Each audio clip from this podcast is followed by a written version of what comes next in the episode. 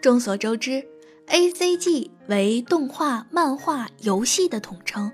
同时，随着国漫的崛起，渐渐的在二三次元中传开。然而，今天要给小伙伴介绍另一种 A C G 的表现形式——动态漫画。先不急着解释其定义，来聊聊关于此类表现手法的动画。《长歌行》，一部以磅礴背景、玄武之变、太子李献成之女李长歌的复仇之行展开的。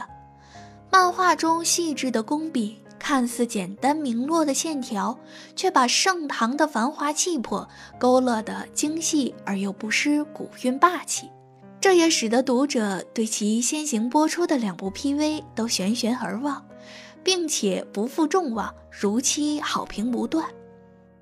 而此后便迎来了此漫画的动态漫画版，由此也可看出何为动态漫画。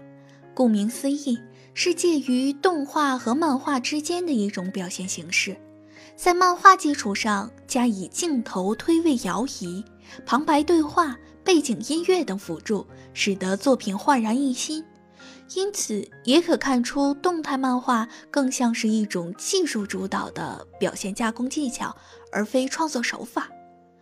再回到《长歌行》这部漫画中，动态漫画版不仅完美的保留了漫画中画风线条的味道，让观众在观看时也感觉熟悉，没有了所谓漫画党和动画党之分。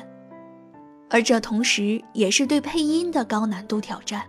相比于其他表现形式，漫画特有的优势，则是读者可以由自身去掌握阅读节奏和阅读感，包括对人物、场景、语言、语气、动作表现等，都可由读者来构思。相信这也是漫画党更享受看漫画的快感。这也是动态漫画所要倚重，也是最根本的形式。而《长歌行》成功的动态化的很大原因之一，也在于其强大的配音团队。由此可感受到动态漫画跟平时看到的漫画动画的不同之处。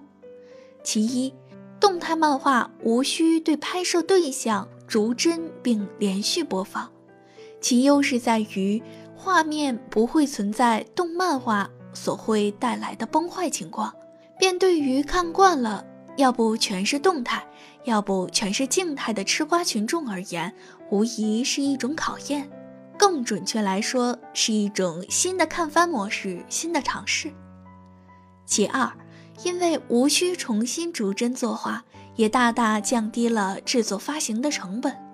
个人觉得这更适合当今中国 A C G 行业一些小众小资漫画的发展，一些优秀的作品才更容易被发掘。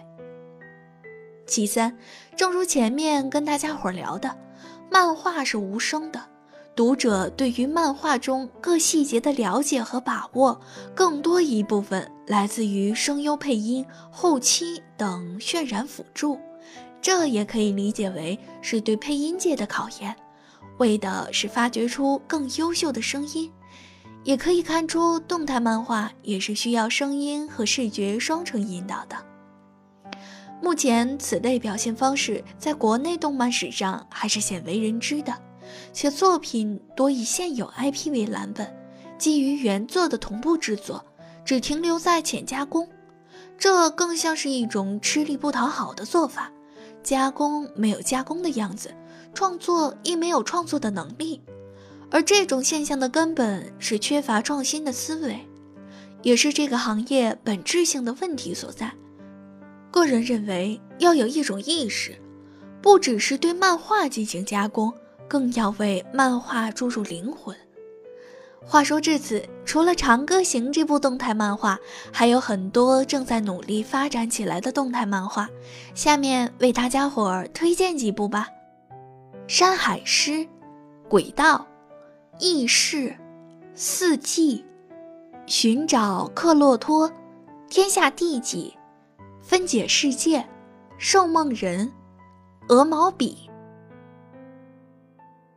好啦。